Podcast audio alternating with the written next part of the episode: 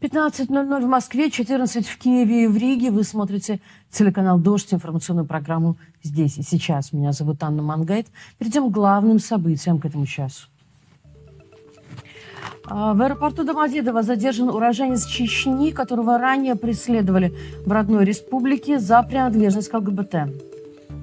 В аннексированном Крыму строят укрепления. В интернете появились новые фотографии окопов. Украина подверглась ракетному обстрелу. Уроженца Чечни Идриса Арасмикова ночью задержали в московском аэропорту. Об этом сообщает кризисная группа СК СОС. В телеграм-канале группы опубликовано видео задержания.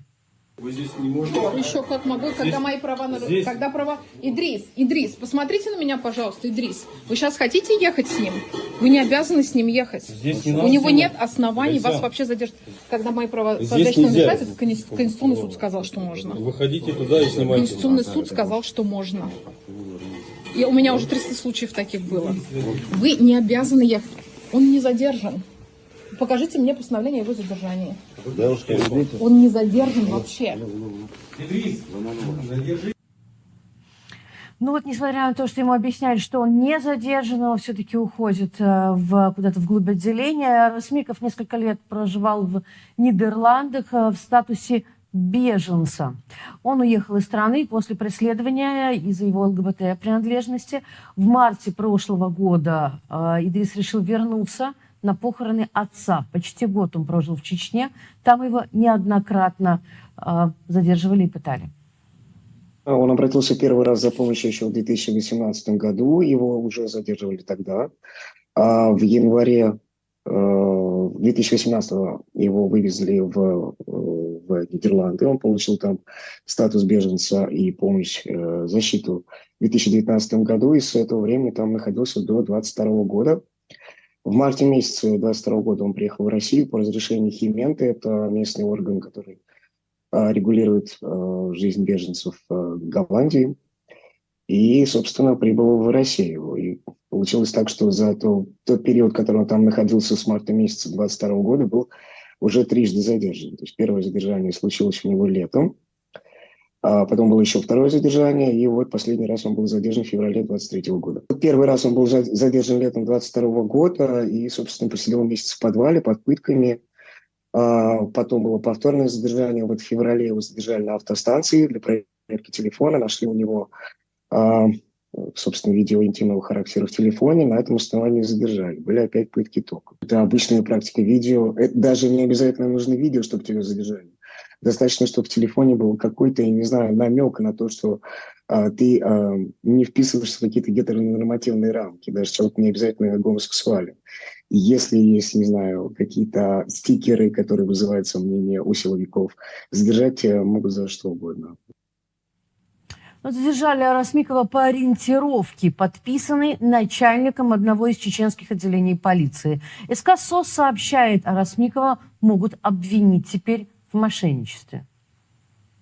Ссылаемся на то, что обвинения, скорее всего, выдуманные, потому что заявление якобы потерпевшее от мошенничества датировано 21 годом. И предписание его задержании в Домодедово выписано э, ровно тем же человеком, который в феврале э, применял к нему пытки электротоком. Мы, к сожалению, не успели провести его опрос, то есть предполагалось, что он прилетит в Москву, и мы поговорим более детально о том, что происходило с ним за последний год. Вот его решение было то, что взять билет на самолет, а, не в курсе, не могу сейчас у него спросить, знал ли он о том, что у него а, повестка, а, информация, которая нам недоступна на данный момент. Вот, и почему он принял решение лететь на самолетом, предполагая, что его задержат. У меня пока ответов на эти вопросы нет. Давид Истеев, руководитель кризисной группы СК СОС, сообщает, вероятнее всего, прямо сейчас Идриса Арасмикова везут на машине обратно в Чечню. Мы будем продолжать следить за его судьбой. Здесь и сейчас. На севере Крыма, в Джанкойском районе, строят блиндажи и роют окопы. ВКонтакте в местных пабликах уже размещают объявления. О том, что срочно требуются плотники, инженеры и строители, видимо, именно для этих целей. Объявления размещают в паблике ВКонтакте. Это не такой большой секрет. Назначенный э, Москвой глава аннексированного Крыма Сергей Аксенов уже говорил об этом в ноябре прошлого года. Но впервые мы увидели их так, что ли, близко, посмотрите. О том, чего опасаются Крым и о возможных направлениях украинского контрнаступления, поговорим с Владиславом Селезневым, военным экспертом. Владислав, здравствуйте. Здравствуйте. Скажите, пожалуйста, вот э, Крым, видимо, активно готовится к э, украинскому контрнаступлению. Как вы считаете, действительно ли э, опасения руководства вот этого аннексированного Крыма э, оправданы? Действительно ли Крым является такой важной задачей на данном этапе для э, вот, э, контрнаступления украинских войск? Безусловно, потому как задачи, которые стоят перед украинскими силами обороны, они очевидны. Это освобождение всей территории Украины в границах 91 года, соответственно, включительно с Крымом и Севастополя.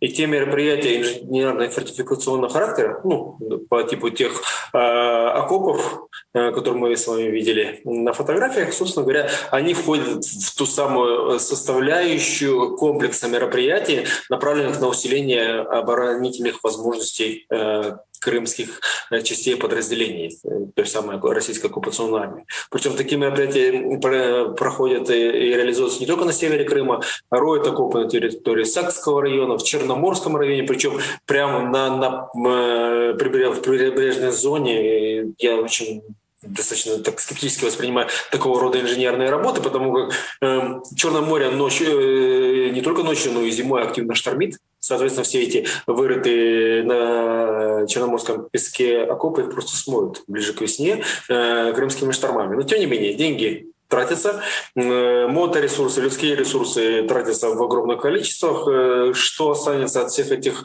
инженерных сооружений к весне? Наверное, ничего насколько они вообще действительно могут задержать украинскую армию, если она дойдет до Крыма? Вот эти вот фортификационные сооружения, которые мы видели на фотографиях. Ну, безусловно, в определенной степени э, на некоторое время э, серьезно, серьезно оборудованные инженерно-фортификационные сооружения позволят э, несколько усложнить продвижение вперед украинских сил обороны. Но тут мы должны учитывать следующий фактор. Дело в том, что украинская армия никогда не штурмует в лоб хорошо укрепленные позиции противника. Она использует иные тактики, в том числе тактику так называемых э, лягушачьих э, прыжков, то есть это когда в течение достаточно долгого периода времени наносятся точечные артиллерийские ракетные удары по вражеским позициям, и только после того, как вражеские позиции будут фактически смешаны с песком, или, как мы видим на фото с Крымской земли, э, соответственно, только лишь после этого украинская армия переходит в контрнаступление и с минимальными усилиями продвигается э, вперед. Э, очевидно, что российские руководители на местах, в том числе на территории временно оккупированного Крыма, четко понимают, перспективы дальнейших действий украинских сил обороны. Понятно, что это не случится завтра. Понятно, что прежде чем украинская армия, приступит к процессу деоккупации Крыма, необходимо ну, э, будет на первом этапе реализовать э, процессы по части деоккупации юга Херсонской и юга Запорожской области. Но то, что тенденции очевидны, и то, что украинская армия будет продвигаться вперед, собственно говоря, об этом даже нет смысла вести речь. Именно так оно и будет. А, ну, все очень любят рассуждать на эту тему. Вот сейчас политика пишет, что Крым это такая красная линия э, для России. Вот э, любая война в любом формате, пока не дошло до Крыма, тут у Путина, что называется, падает планкой, э, потому что Крым это его как бы главное завоевание, как он считает. Да? Э, готова ли Украина к тому, чтобы при наступлении на Крым изменится совсем характер войны? И может ли он вообще измениться? Ну, позвольте, буквально недавно мы слышали от российских гауляйтеров Херсоне, что Херсон пришел в Россию навсегда, он стал субъектом Российской Федерации, а, соответственно, любая угроза российской группировки, действующей на севере Херсонской области, это будет угроза всей Российской Федерации, она предпримет все необходимые усилия для того, чтобы а, купировать эту угрозу и, соответственно, уничтожить любого противника, который будет угрожать российской армии, действующей на территории Херсонской области.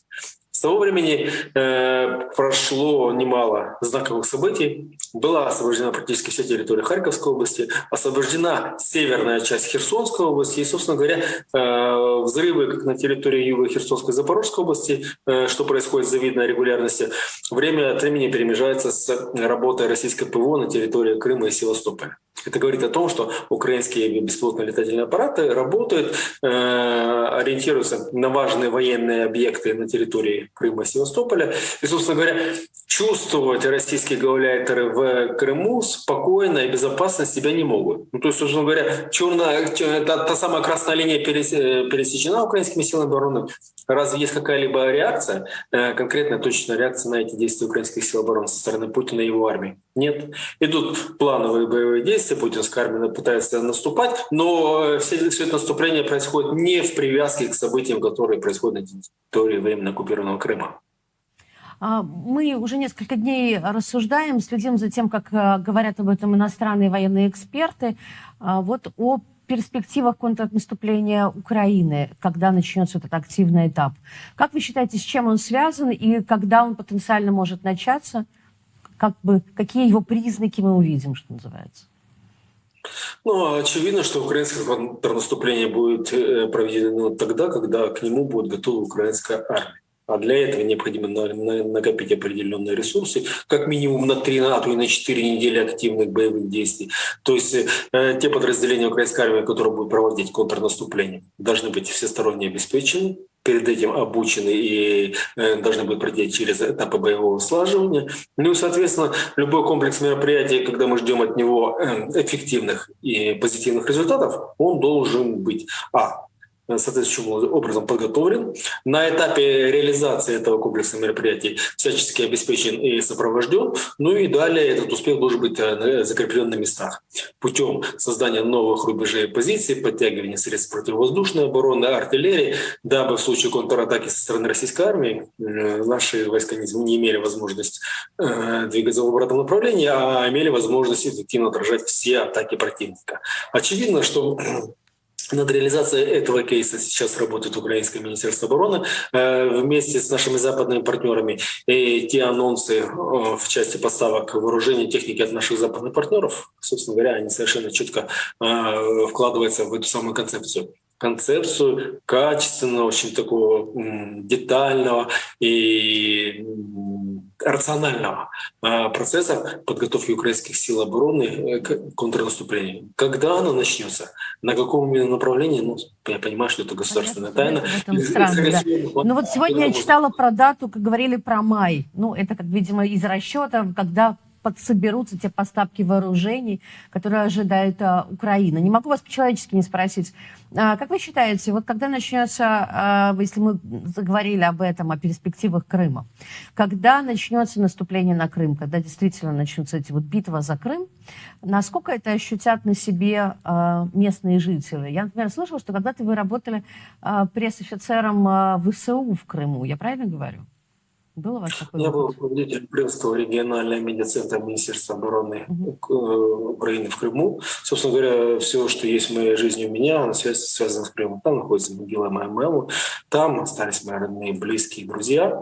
И, собственно говоря, безусловно, переживаю ли я за них, которые э, в результате в результате активного контрнаступления украинской армии попадает в зону действия активных боевых действий, да, безусловно, я переживаю. Но иного пути в настоящее время я не вижу. Э, Политика дипломатический формат не работает. Путинская Россия на э, счет переговорного трека в, в части дипломатического решения кейса деоккупации Крыма не идет. Соответственно, э, главную роль в этом процессе будет играть украинские силы обороны, украинская армия. Иного пути нет. В любом случае Украину не- необходимо освобождать от путинской армии, и если нет иного пути, кроме военного, значит этот процесс будет реализован. А далее начнется мероприятие в части стабилизации ситуации в Крыму, то есть это разминирование, это восстановление объектов, это возвращение к привычному, спокойному, безопасному укладу жизни э, под украинским флагом всех жителей э, Крыма. Ну, не очевидно, что э, иного пути нет. Украина должна быть восстановлена в границах 91 года, включительно с Севастополем и Симферополем. И те риски, э, с которыми могут сталкиваться люди, которые близки мне, я их прекрасно оцениваю. Есть определенный алгоритм поведения гражданского населения, которое находится в районах ведения активных боевых действий.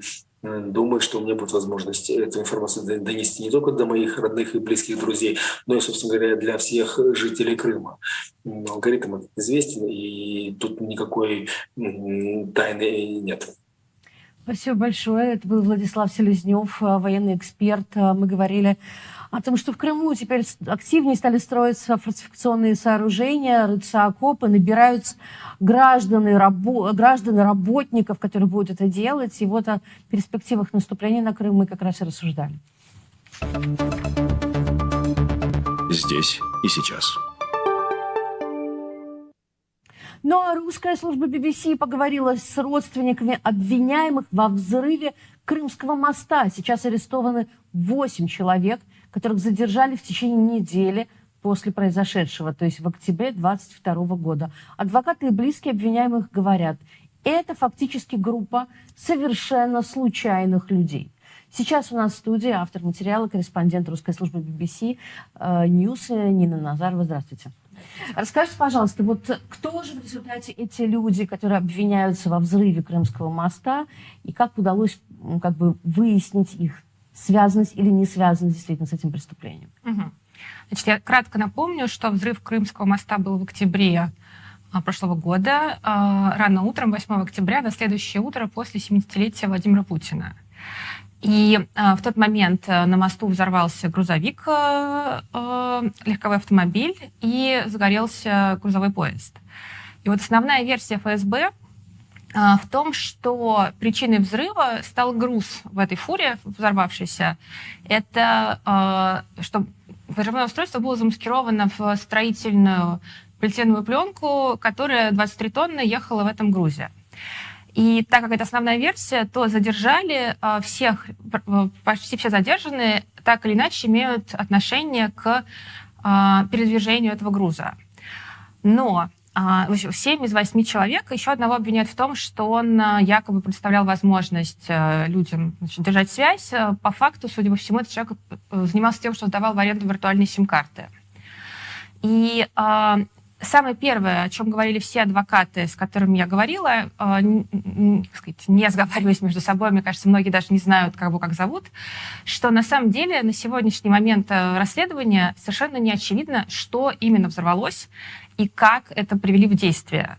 Потому что а, экспертизы только идут, их назначено 30 или 40, и если посмотреть в постановление о привлечении людей обвиняемыми, там так и написано «неустановленное взрывное устройство и неустановленное средство приведения его в действие».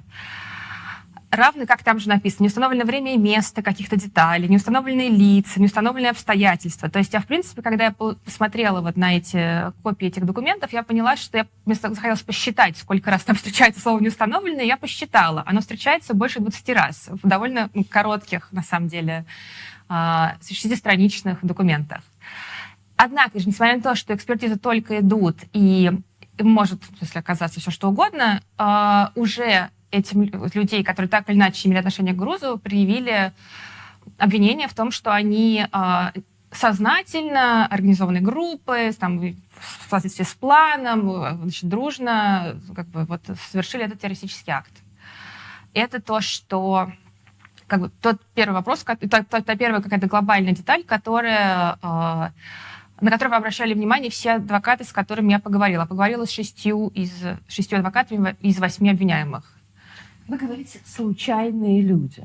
Это адвокаты так говорят. Адвокаты говорят Да. «случайные люди». Есть ли все-таки какой-то принцип, по которому этих людей собрали вокруг этого дела? Они все связаны с этой фурой. Они так или иначе были связаны с передвижением этого груза. И, значит, э, согла... вот по версии ФСБ, этот груз э, выехал из Украины, из Одессы, дальше через Болга... въехал по морю в Болгарию, дальше по морю в Грузию, и из города Поти, из порта через Армению, снова Грузию, въехал в Россию. А, в час, и, значит, вот все, все, как бы, все движения, значит, все люди, которые так или иначе хотя бы краешком касались этого маршрута, были задержаны. А, И, в частности, а, например, задержали водителя, который, водитель дальнобойщика Артура Терчиняна, гражданин Армении, который вез эту фуру в соответствии с заказом, который получила его компания из грузинского города Поти в город Армавир в Краснодарском крае. И а, Еще одно обстоятельство заключается в том, что и Болгария, и Армения, и Грузия а, провели расследование. То есть, во-первых, они заявили, достаточно быстро они заявили о непричастности, и уже после, через несколько месяцев, на основании каких-то пересмотренных данных и своего собственного расследования, все три страны заявили, что груз был, но с ним было все нормально. Он проходил абсолютно все положенные досмотры на пограничном контроле. Вот как они утверждали? Это что было? Что они Это, нет, это были, собственно, была строительная она пленка, да, на палетах, весом Мгм. 23 тонны. Армения очень подробно просто отследила, написала прям очень подробно пресс-релиз, буквально там с датами, когда, куда он поехал, что есть рентгеновские снимки до сих пор у них хранятся, есть э, видеокамеры с записью наблюдений, записи с видеокамер наблюдения, то есть что с грузом было все нормально, тем не менее, это не помешало, в частности, задержать водителя, который вот этот маршрут выполнял. И адвокат его говорил мне, что если вот ну, три страны досматривали всем положенной там, аппаратурой, высокочувствительной, то как водитель, собственно, вот что как бы должен был сделать водитель, чтобы как-то удостовериться, что там ничего нет? А в какой стадии сейчас следствие? Вот э, что сейчас следствие делает с этими несчастными людьми, которые, конечно, попали э, надолго, видимо, в эту историю? Ну, я думаю, что ну, сейчас, мне кажется, как раз этап экс- экспертиз. То есть устанавливаются экспер- ну, экспер- какие-то обстоятельства, видимо, взрыва самого, что именно взорвалось. Но это то, что я, то, что я точно знаю. Наверное, какие-то еще э, что-то они делают. Но, в частности, сами вот э, обвиняемые жалуются, что с ними ничего не происходит. Они просто проводят время в СИЗО, Их даже не допрашивают? ну, очень редко, по крайней мере. Мгм. Вот, может быть, там раз в несколько месяцев или даже реже.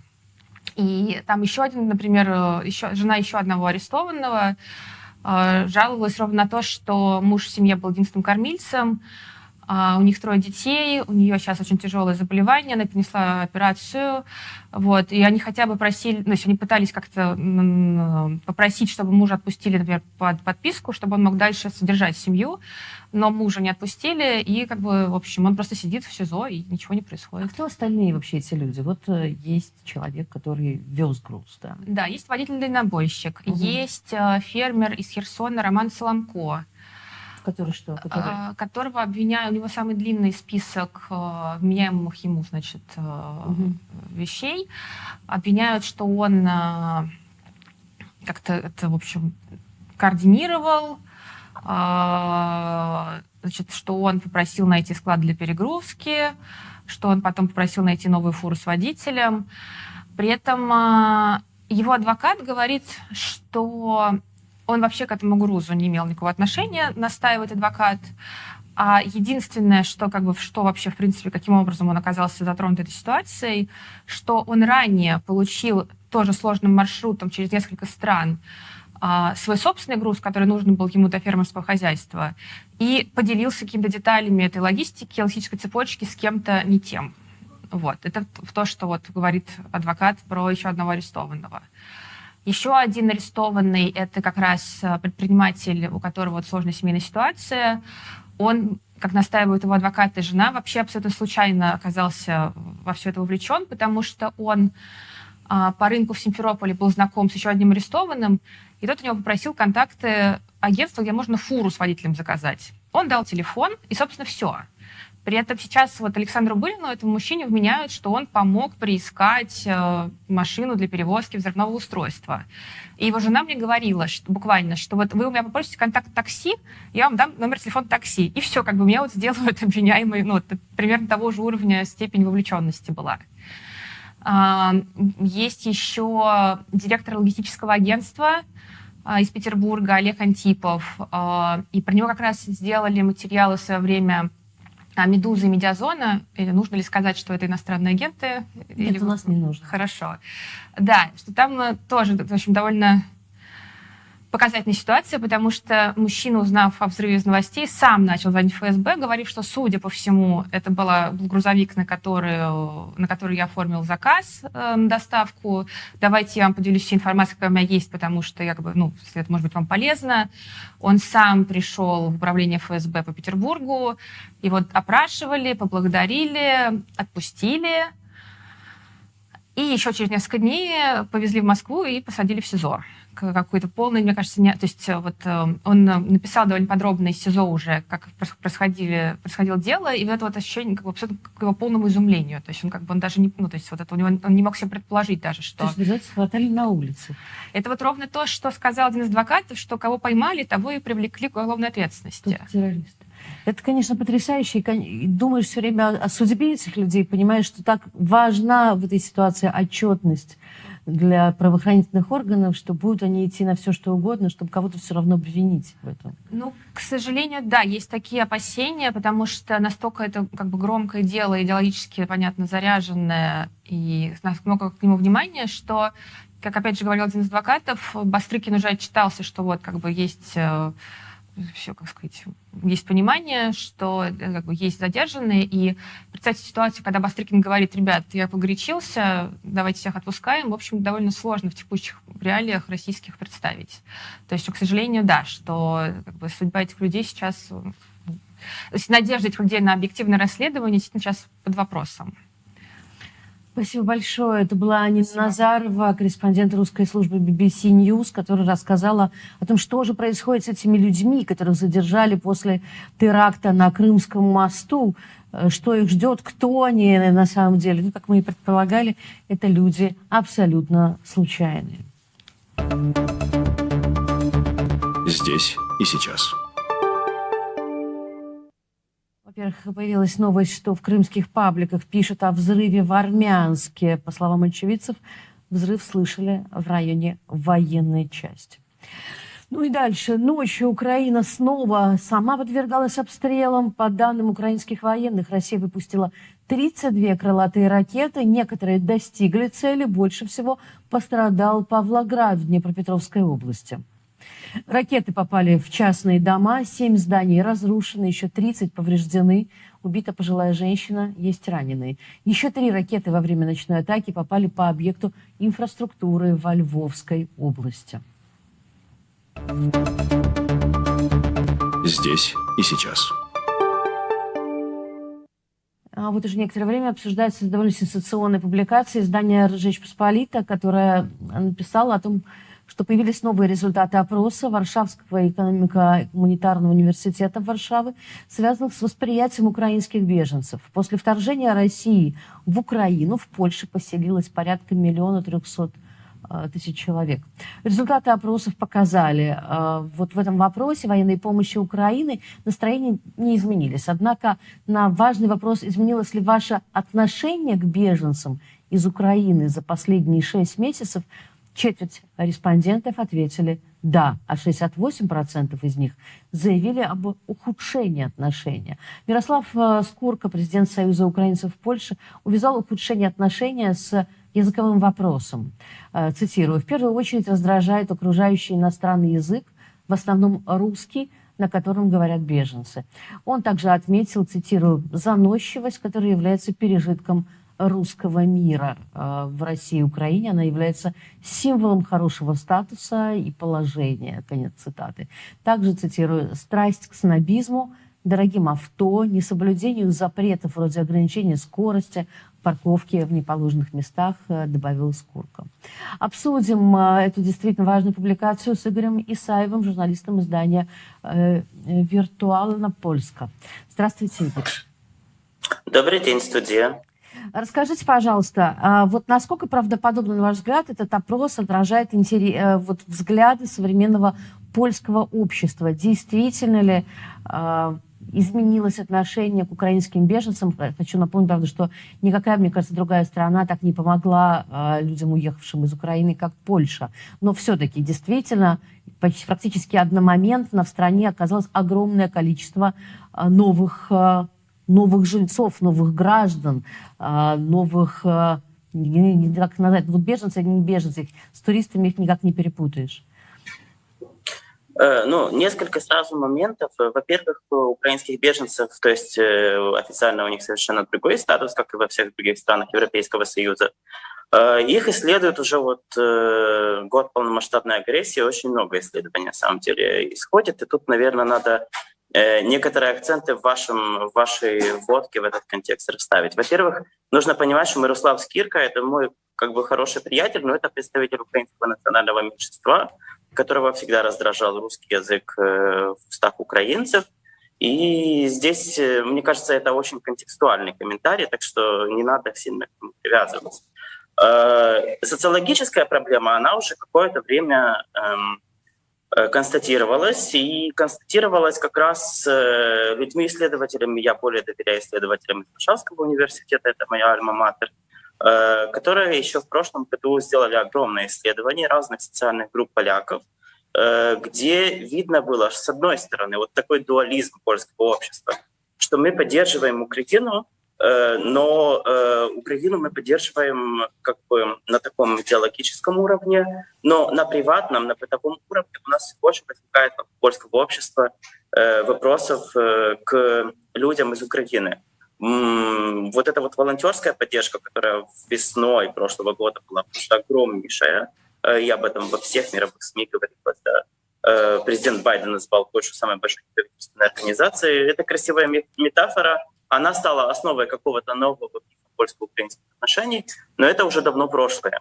Э, сейчас все больше вопросов, и они, понимаете, эти вопросы, если ну, глубже, и как раз э, исследователи Варшавского университета это подчеркивают, да, то есть эти вопросы к украинским беженцам, они как бы формальное выражение того, что у поляков э, все больше раздражения своим будущим, потому что это будущее так или иначе, как и у многих европейских обществ, завязано на то, э, как, когда, каким образом закончится война в Украине. То есть здесь вопрос на самом деле он свой собственный приватный. Э, и формально в Польше это, к сожалению, переходит в такой, э, в такой масштаб, что все больше, и причем у всех социальных групп, то есть это и сельское население, которое как бы очевидно очень легко податно на такую Эм, скажем так, манипуляцию. Э, и городское образованное население, у них все больше вопросов к украинским беженцам.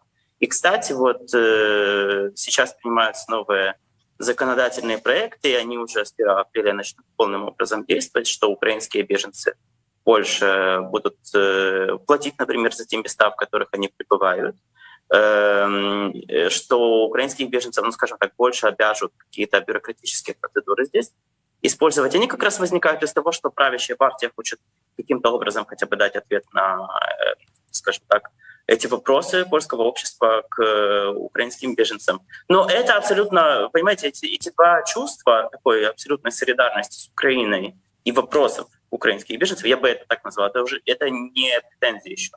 Э, как бы они идут в паре, это вот такой дуализм. Скажите, пожалуйста, вот э, те претензии, которые предъявляют э, э, беженцам, э, артикулированные в этой статье, э, на самом деле да, какие-то замечания довольно точные, но все-таки э, я имею в виду не столько украинцев, сколько вообще всех э, выходцев вот с этих из, из э, бывшего, бывшего СССР, скажем так. Это какая-то общая проблема в этой ситуации.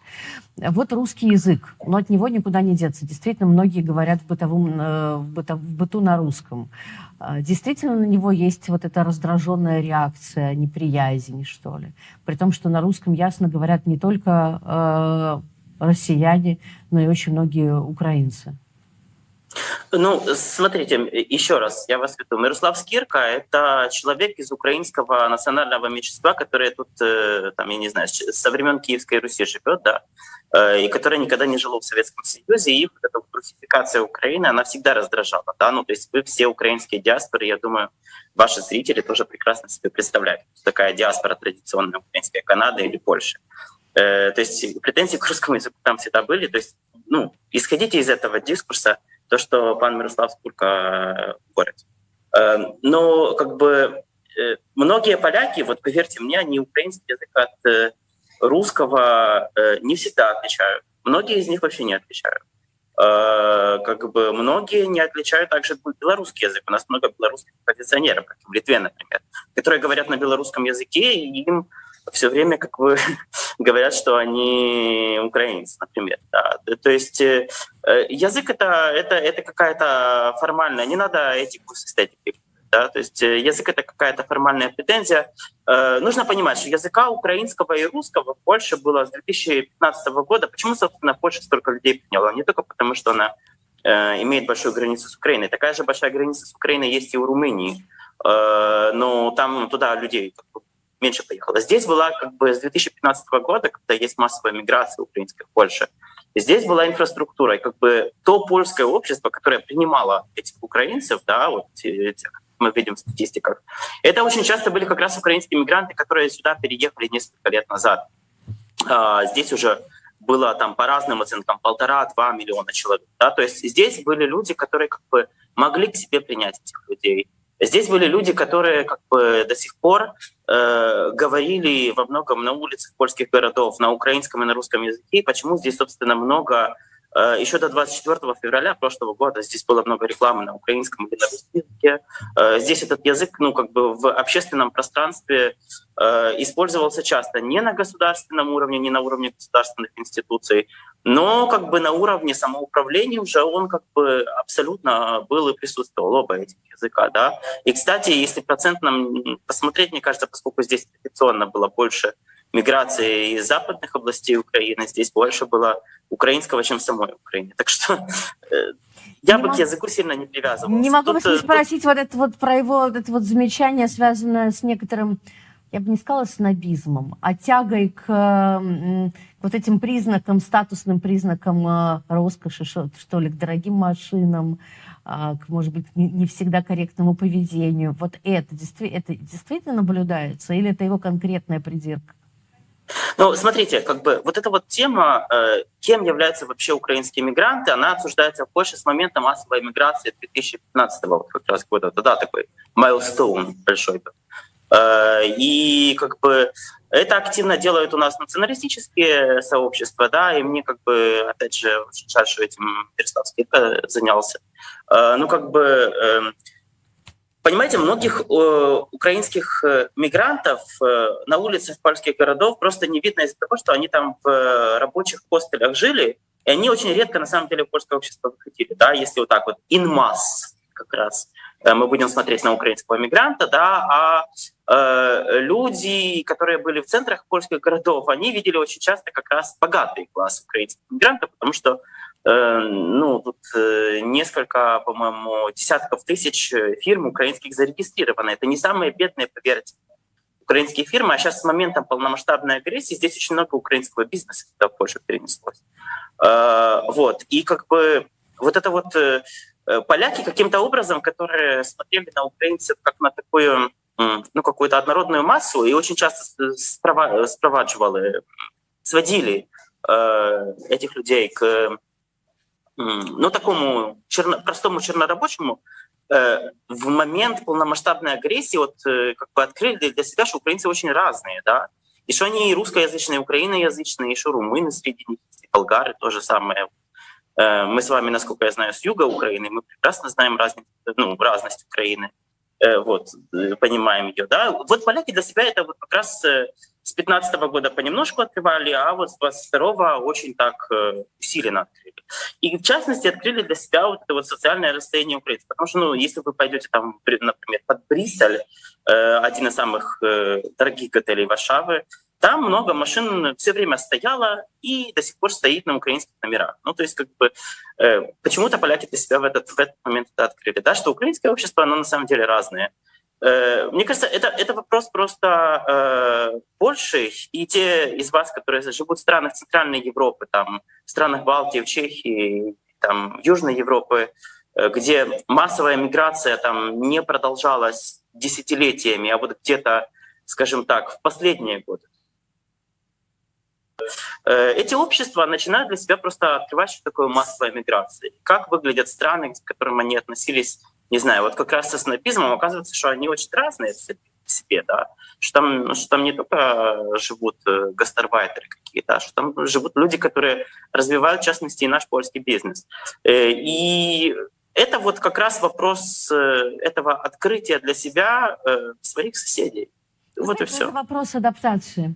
Спасибо большое. Это был Игорь Исаев, журналист издания «Виртуально Польском». Мы говорили о восприятии а, поляками вот таких разных украинских беженцев, которые оказались а, из-за войны а, в Украине на территории Польши.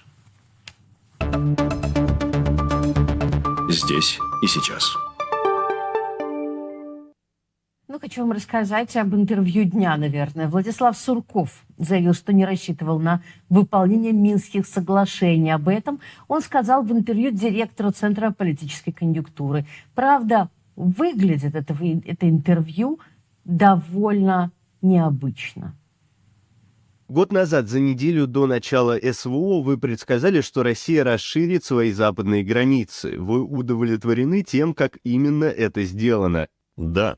Считаете ли вы действия нашей армии эффективными? Да. Работая над Минскими соглашениями, вы исходили из того, что они должны быть выполнены? Нет. Нормализуются в обозримом будущем отношения России и Запада? Да.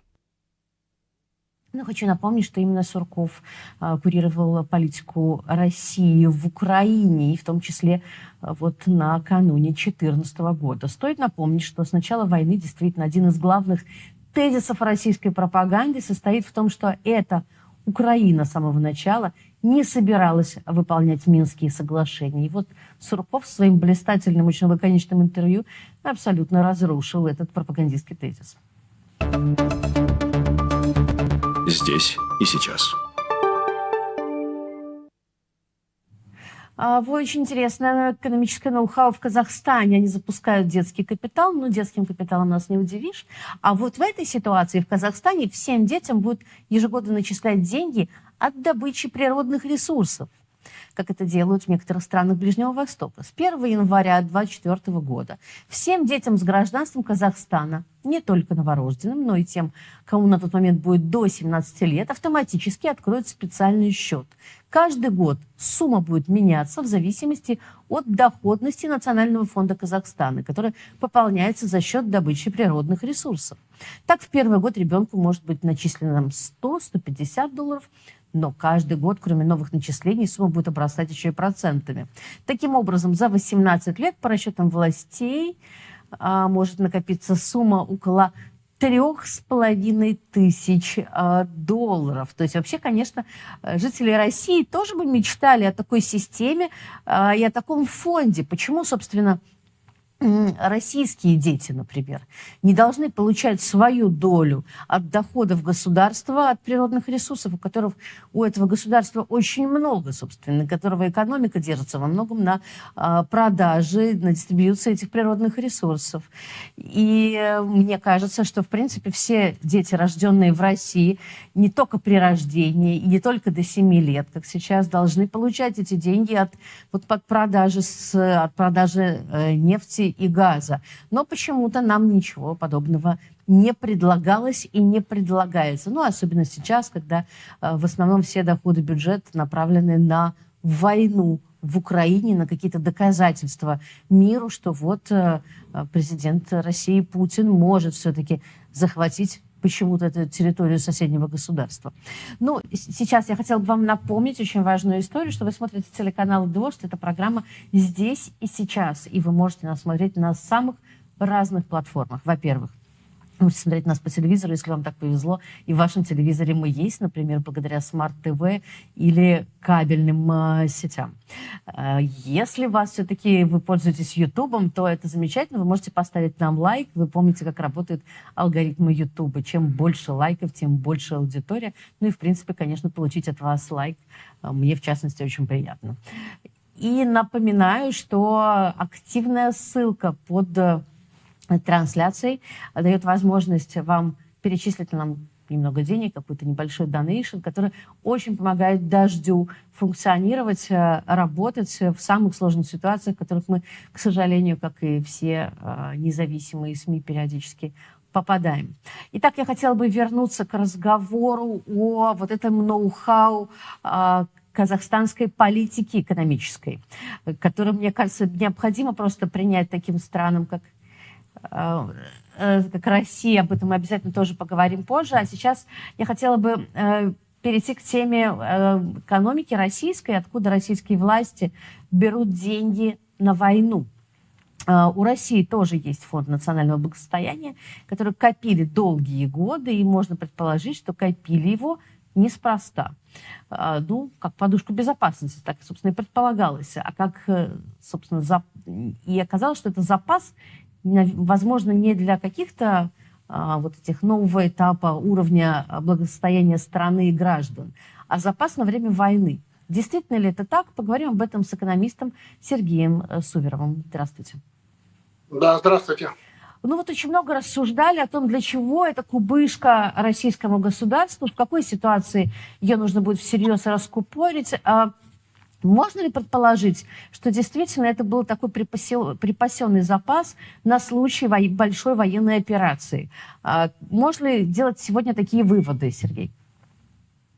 Ну, я думаю, в полной мере все-таки нельзя говорить, что это на фонд на случай войны. Изначально предполагалось, что фонд благосостояния – это фонд будущих поколений, который будет э, расходоваться в случае каких-то или кризисных ситуаций в экономике и финансах. И также часть средств направлялась э, на инфраструктурные проекты, в том числе на финансирование каких-то проектов э, в реальном секторе экономики. Но вот э, получилось, э, что по факту мы имеем дело, что сейчас частично э, средства фонда направляются на финансирование дефицита бюджета, который, как мы знаем, э, по официальным прогнозам составит примерно 3 триллиона рублей в этом году. Сам фонд национального состояния примерно 9 триллионов рублей. Вот. Но я сразу хочу сказать, что не только э, за счет средств фонда национального благосостояния финансируется дефицит бюджета, главную роль правительство все-таки отводит э, внутренним заимствованием, то есть размещению ОФЗ, э, которые, в общем, э, и расходуются на покрытие дефицита бюджета. Ну и также важно, что частично средства фонда, как мы знаем, были заморожены, часть средств фонда были в долларах и евро. Эти средства были заморожены, поэтому автоматически размеры фонда даже не тратить, э, по сути, да, он э, был по сути, заморожен, да, и сейчас А он э, не насколько может он быть уменьшился таким образом? Я действительно этого не понимала. То есть вот эти вот а, валютные, да, валютная часть этого фонда, она, получается, уже фактически не наша и вряд ли к нам вернется. Соответственно, насколько стал Ну, меньше этот фонд? На 300, 300 миллиардов долларов, насколько я понимаю, были заморожены средства ФНБ. Это достаточно большой, большой объем. Сейчас, конечно, власти извлекли уроки из этой ситуации и э, начали вкладывать средства ФНБ не в доллары и евро, но чтобы и невозможно из-за санкционных рисков а стали вкладывать их в юани и в золото. Да? То есть изменилась э, структура инвестиций этого фонда, но по факту происходит э, расходы средств фондов на э, покрытие дефицита бюджета. Ну и плюс он уменьшился в размерах. Вот я не могу вас не спросить об еще одной важном таком экономическом топике, который обсуждается. Это добровольный а, взнос а, как бы, в экономику государства, который предлагают сделать частному бизнесу крупному. Как вы считаете, действительно ли, что это вообще за формулировка? Будут ли бизнес его делать, и что это может дать экономике России? Но для экономики это скорее негативно, потому что средства будут изыматься из реального сектора экономики, и это может негативно повлиять на размер капитальных вложений крупного бизнеса. Хотя, возможно, частично избыточные сверхдоходы э, крупных компаний, они были потрачены в том числе на дивиденды, на рост э, доходов э, самих владельцев этого бизнеса, да, поэтому в данном случае пострадают как владельцы бизнеса, так и проекты, возможно, в реальном секторе экономики, в частности, уменьшится может потенциально размер капитальных вложений. Но это, в общем, такая достаточно, надеюсь, временная мера и разовая, да, то есть это изъятие для покрытия, в общем, текущего дефицита бюджета, который увеличился в январе, как мы видим по официальной статистике Минфина. Ну, Поэтому вот э, частично затыкают дыры за счет добровольного взноса, но последствия экономики, я думаю, что такие неоднозначные, как я сказал, уже меньше размер капитальных вложений, инвестиций, что повлечет э, э, удар э, по росту ВВП, возможно, потому что частично ВВП складывается в том числе из инвестиций, но это позволит в какой-то мере э, стаби- стабилизировать бюджетную ситуацию. Ну и, наверное, это как-то очень э, негативно влияет, в принципе, на моральную какую-то сторону дела. То есть это же такое немножко рейдерское, де- рейдерский ход, что ли. Ну, тебе не ставят, тебя, тебе не дают никакого выбора, тебя фактически Ну, выбивают эти деньги. Инициатива, инициатива пока только обсуждается, и она не приняла какие-то финальные контуры. Я все-таки надеюсь, что размер этого взноса будет ограниченным, чтобы тем, чтобы не повредить крупным компаниям, но действительно дестимулирование их деятельности, то есть компании э, нацелены были зарабатывать прибыль, э, расти свои финансовые показатели. В данном случае как бы это происходит э, дестимуляция их деятельности фактически. Спасибо большое. Мы говорили о российской экономике в момент войны с экономистом Сергеем Суверовым, которые э, обсудили, с одной стороны, что будет с знаменитой кубышкой со стабфондом, с другой стороны, э, сколько можно будет выбить денег э, с помощью вот этого принудительного социального взноса из большого российского бизнеса вот сейчас, когда с бюджетом явно проблемы. Здесь и сейчас. Сегодня Лукашенко дал ежегодную пресс-конференцию для иностранных э, журналистов. В этом году их было совсем немного. Разговор, правда, длился 3 часа 6 минут, но главные вопросы все-таки были связаны с участием Беларуси в войне в Украине. Напомню, что уже несколько месяцев вот такое участие обсуждается и ожидается. А Лукашенко сказал, что я готов вместе с россиянами воевать с территории Беларуси лишь только в одном пока случае, если оттуда хоть один солдат придет на территорию Беларуси убивать моих людей. Если они совершат агрессию против Беларуси, ответ будет жесточайший. И война приобретет совсем другой характер. Конец цитаты. О том, как э, прийти к миру, э, об этом, э, собственно, Лукашенко отвечал тоже довольно говорил развернуто. И, конечно же, во всем виноват, на его взгляд, Запад. Хотите мира в Украине? Давайте завтра начнем говорить о мире. И пушки перестанут стрелять. Давайте с завтрашнего дня начнем. Я знаю, что говорю, но вы же этого не хотите. Вы же этого не хотите. Вы сегодня виновники эскалации. Сегодня гибнут люди, о которых вы сказали. Давайте это остановим. Давайте, все сейчас для этого есть. Нет, вы этого не хотите. И даже, я не скажу вы, Европа к этому готова. Европа этого хочет. Она знает, что может быть. Американцы не хотят этого. И наклонили Европу, поставили ее в позу. И делают с ней все, что хотят. Здесь и сейчас.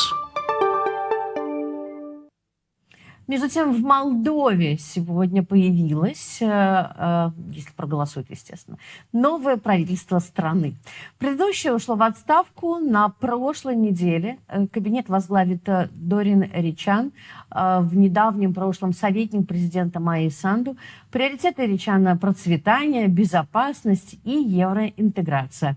В программе, которую он представил парламенту, слово «Россия» не обнаружено. С подробностями из Кишинева наш коллега Владимир Соловьев. Володь, привет. Привет.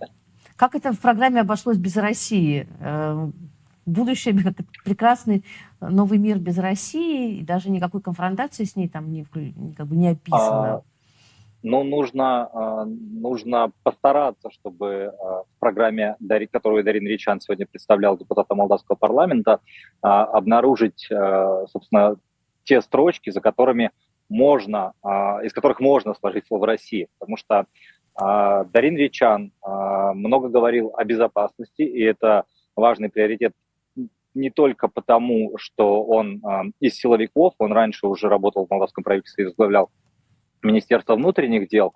А Когда он работал в администрации президента Майи Санду, он был ее советником по вопросам безопасности и а, секретар- секретарем а, Совета безопасности. И он в осенью прошлого года отмечал на фоне, на фоне войны в Украине, что Молдова, что молдавский нейтралитет не означает, что республика не должна думать о своей безопасности. И вот сегодня аккомпанементом к, к этому представлению программы Ричана в парламенте, собственно, стало сообщение о том, что а, снова на территории Молдовы обнаружены обломки ра- ракеты. А, Непонятно, а, что это за ракета российская или это ракета, или это а, средство ПВО Украины, которое, которые отрабатывали а, очередную ракетную атаку по территории Украины. А, Это еще предстоит выяснить. Но так или иначе, а, Дарин Ричан а, в своей программе обозначил, а, как такой стратегический приоритет, это отношения с Евросоюзом и начало переговоров о членстве Молдовы в Европейском Союзе. Я напомню, что страна с прошлого года является кандидатом в ЕС, и как, как и Украина. Это, собственно, две страны из стран Восточного партнерства, которые получили этот статус в прошлом году. Грузия, как вы помните, претендовала, но, но, не, но не обрела этот статус. Молдова теперь собирается сделать все. Молдова в лице Дарины Ричана, премьер-министра будущего, возможно, он уже им стал, пока я здесь стою, вполне возможно, что уже проголосовали, собирается начать переговоры и выполнить все те рекомендации, которые Еврокомиссия передала республике, когда предоставляла статус кандидата. Что касается России, там ее действительно нет, там есть а, развитие отношений с кем угодно, и с Ближним Востоком, и с Латинской Америкой, а, с Соединенными Штатами, разумеется. А, в той части, которая посвящена урегулированию Приднестровского конфликта, а, Речан заявляет о том, что необходимо а, добиться решения этого замороженного конфликта исключительно мирным путем. Там есть строчка о том, что Молдова должна взаимодействовать э, на этом направлении со всеми странами, которые участвуют в процессе урегулирования. И еще раз, слово «Россия» там не написано, но Россия является одной, одним из посредников в переговорах в формате 5 плюс 2, где Тирасполь и Кишинев стороны конфликта, ОБСЕ, Россия, Украина посредники и США, Евросоюз наблюдатель. Вот таким образом Дарину Ричану удалось в своей программе избежать упоминания России, какого бы то ни было. Отношения с Москвой у Кишинева стабильно напряженные с 24 февраля 2022 года. Молдова, я напомню, заморозила любые контакты, и отношения сейчас поддерживаются исключительно на уровне послов, соответственно, посла посла Молдовы в Москве и посла России в Кишиневе. На этот уровень сведены все отношения. Ну вот пока мы с тобой говорили, в Мол... появилось новое, что в Молдове после атаки Российской Федерации снова обнаружили обломки ракеты, их нашла пограничная полиция. Сейчас на месте работают некие экстренные службы, а близлежащую территорию а, оцепили. Как все вообще в стране воспринимаются эти а, такого рода новости? Это уже стало так часто, но так близко. Да, не первый уже случай, и как не первый случай пролета э, ракеты в российском воздушном пространстве. На этой неделе в российском, молдавском, прошу прощения. На этой неделе Молдова временно закрывала свое воздушное пространство в связи с тем, что э, якобы был обнаружен некий летательный аппарат неопознанный э, в ее воздушном пространстве. Но это продлилось всего несколько часов. Э, стандартно власти комментируют а, это в негативном ключе, то есть они заявляют о недопустимости нарушения таким образом а, суверенитета Молдовы. И обычно после того, как а, устанавливается, что же это за ракета пролетала или что за обломки обнаружены, как правило, вызывается в молдавский МИД российский посол, где ему выражается по этому поводу озабоченность. Больше никаких других действий здесь не предпринимается. Но вот, э, да, эти инциденты происходят и, в общем, э, вызывают уже определенное привыкание. Спасибо большое. Это был э, наш коллега Владимир Соловьев, который находится в Кишиневе. И вот сегодня меняется правительство страны. Здесь и сейчас. Сегодня пришли довольно такие специфические из России спортивные новости. В Магнитогорске прошли детские соревнования по плаванию в камуфляже и с макетами автоматов. А, их провели под эгидой юнармии. Старшие дети плыли с габаритным макетом автомата Калашникова, точной копией настоящего весом 3 а, а, килограмма 600 граммов. А в Благовещенске 145 человек одновременно влились холодной водой в поддержку войны в Украине. Акция прошла под лозунгом «Мы сильные». Добрый день, уважаемые зрители! Мы сегодня этой акцией готовы показать, насколько русский народ сильный духом. Для нас не страшны ни ветер, ни мороз, ни холодная вода. Мы сегодня поддерживаем ребят, которые совершают подвиг во имя нашего Отечества. Сегодня они сражаются за наше светлое будущее. Многие помогают участникам специальной военной операции. Кто-то готовит окопные свечи, кто-то собирает гуманитарную помощь. А сегодня мы поддержим их своим вот этим подвигом обливания холодной водой и покажем, насколько нас, русский народ, непобедим, насколько мы сильны.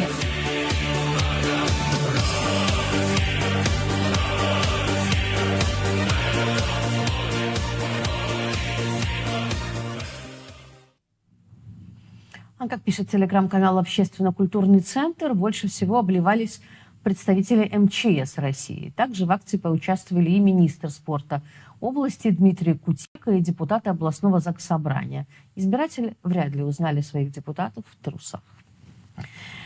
Итак, э, я хочу попрощаться с вами. Это была программа «Здесь сейчас». Меня зовут Анна Мангайт. В 20.00 мы подведем итоги сегодняшнего дня. С 24 февраля 2022 года с территории Украины в Россию было вывезено более 14 тысяч детей.